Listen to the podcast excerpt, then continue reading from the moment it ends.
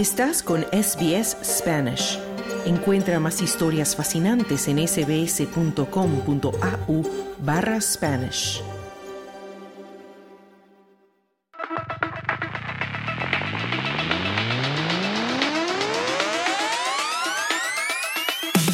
Y es hora de hablar de deportes, del abierto de Australia, de ciclismo, de fútbol, de todo. Aquí tenemos en la línea ya a Juan Moya con todos los detalles de los deportes de esta semana. Juan, muy buenas tardes. Buenas tardes. Bueno, comencemos con el abierto de Australia, ¿no?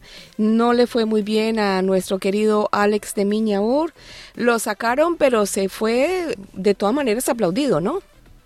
Efectivamente, ayer comenzaban los octavos de final en el Abierto de Australia y en la noche un partido increíble, tremendo. El número 5 del mundo, Andrei Rublev de Rusia, se enfrentaba a Alex de Miñaur, número 10 del mundo, el último australiano estaba en competencia. Un partido que comenzó ganando eh, Rublev por 6-4, luego Alex dio vuelta el marcador y ganó los dos siguientes sets, 7 a 6, 7 a 6, eh, que fueron al desempate y provocando la rabia, la desesperación de Andrei, que no encontraba el juego. Pero luego de eso, el cuarto set, el ruso aseguró el partido muy temprano, el juego lo aseguró y quedó con muy buena ventaja, ganó 6 a 3 y en el último set, el quinto, el definitorio, no tuvo piernas Alex de Viñaur, se le terminó el gas, como uno dice en algunas gelgas deportivas, y cayó 6 a 0. Con esto, Rublé avanzaba a los cuartos de final y se va a enfrentar al italiano Gianni Sinner, número 4 del mundo. Y las esperanzas australianas quedaban ya terminadas, no tenemos ningún australiano jugando en el abierto de Australia en categoría individuales. Y en la mañana Djokovic tuvo un paseo en el Rod Live de la Arena, derrotó a Adrián eh, Manarino de Francia por 6-0, 6-0, 6-3 en el octavo de final. Increíble, qué marcador, es una paliza.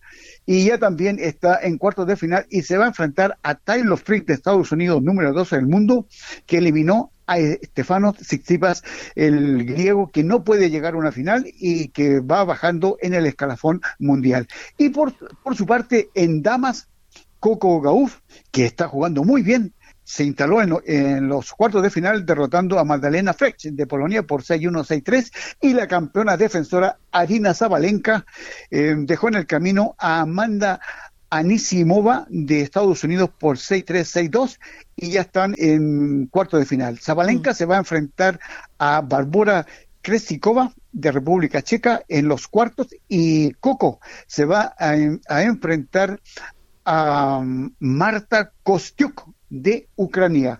Y en la categoría junior tuvimos el debut y despedida de dos eh, jóvenes tenistas sudamericanas. El primer partido fue de Antonia Vergara Rivera de Chile, que cayó frente a la número 4 del, del mundo en categoría junior, Hanna Cruzman, por 6-2, 6-3. Y luego Luna María Sinali perdía frente a Alena Kovacrova de República Checa por 6-2, 6-3 y también quedaban en el camino. Y tenemos eh, las eh, impresiones y las declaraciones. ¿Y quién es Ana María Sinali que por primera vez se presentaba en el Abierto de Australia? Sí, escuchemos las declaraciones de la conversación tuya con Luna María. Bueno, entreno en Roldán, Santa Fe y vivo en un pueblo de Ricardone, Santa Fe también. ¿Aún estudiando? Sí, estudio, estudio a distancia. ¿Y por qué decidiste jugar tenis?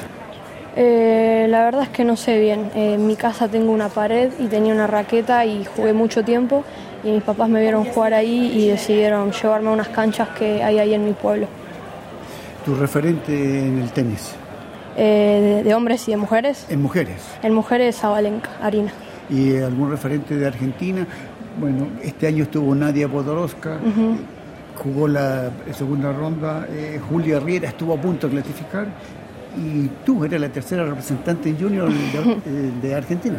Bueno, uno de mis referentes en hombre fue Juan Martín del Potro y en mujeres miro mucho a Gaby Sabatini. Buen, buen referente. También. Ahora, para llegar aquí a Australia, mucho sacrificio, mucho esfuerzo familiar, ¿hay algún financiamiento? Eh, todo de mi familia y una beca de la ITF que lo gané por el ranking que tengo. Eh, pero sí, la verdad que es muy difícil y, estuvo mucho, mucho trabajo atrás. ¿Tu objetivo? Mi objetivo a largo plazo es poder jugar profesional, llegar a, ser número uno del mundo y ganar un gran slam. Bueno, lindo objetivo, pero hay que trabajarlo, hay que financiarse y, eso cuesta bastante. Sí, sí, la verdad que sí.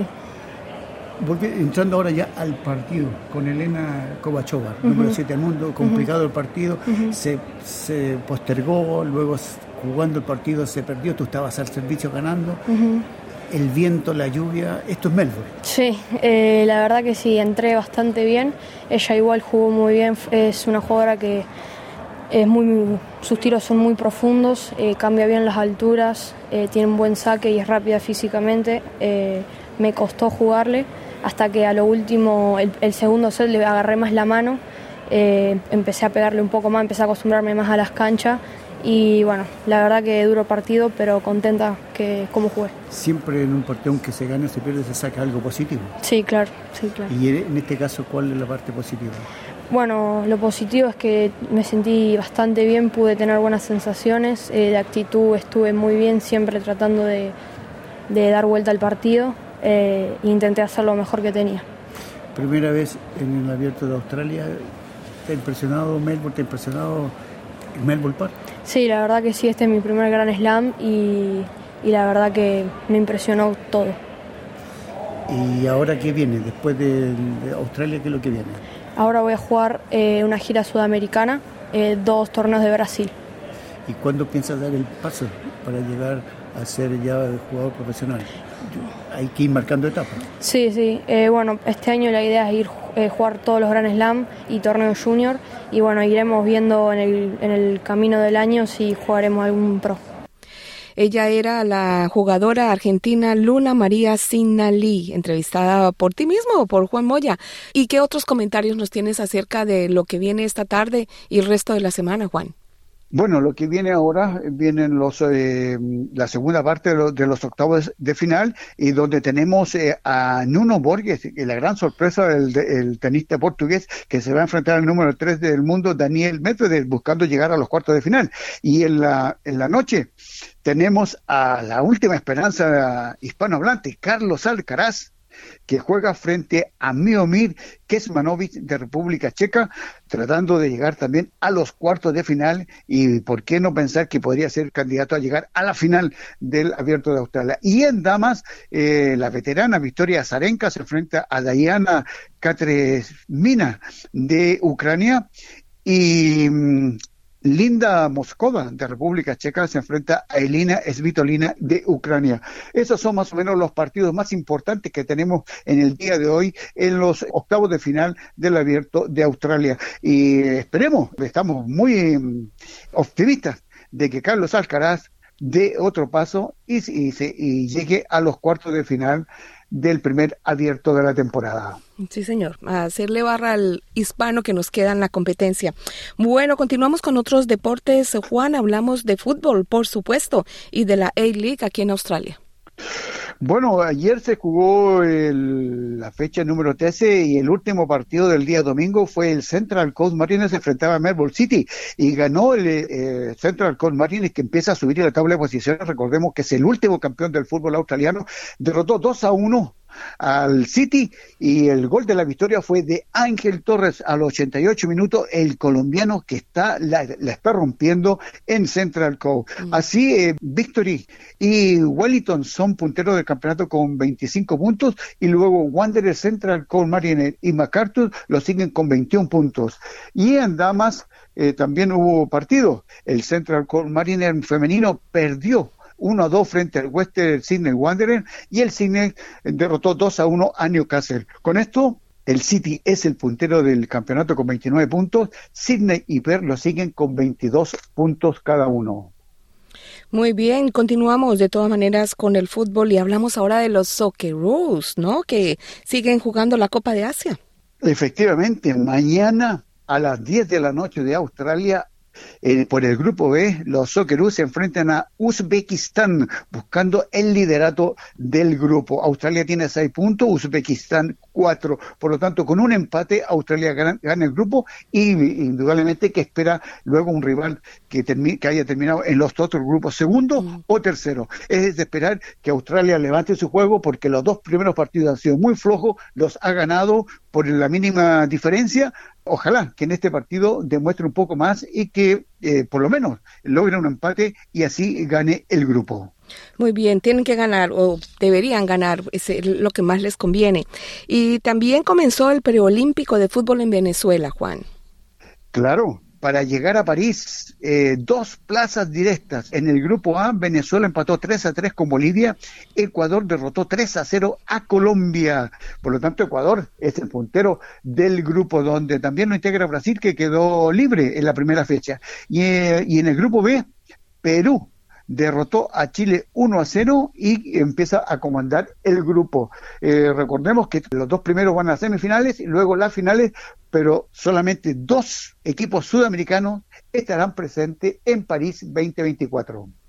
Muy bien, terminamos con ciclismo. Ayer terminó el Down Under aquí en Australia espectacular en la primera gran competencia de ciclismo del calendario UCI Unión Ciclista Internacional 2024, 128.2 kilómetros entre Unley y Monte Lufti, que lo tuvieron que subir tres veces. El ganador en una llegada espectacular fue Stefan eh, Williams de Gran Bretaña. Segundo terminó Jonathan Narváez de Ecuador y tercero Isaac del Toro de México. La gran revelación de este tour, el joven eh, mexicano.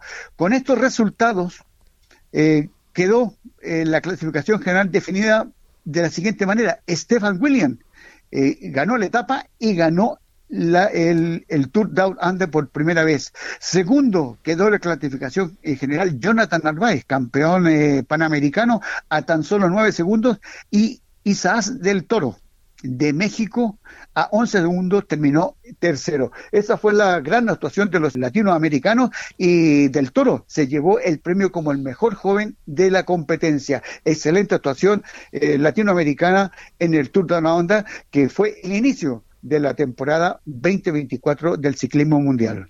Muy bien. Gracias por tus comentarios y noticias deportivas de principio de semana, Juan. Buenas tardes. Buenas tardes, buena suerte. Dale un like, comparte, comenta. Sigue a SBS Spanish en Facebook.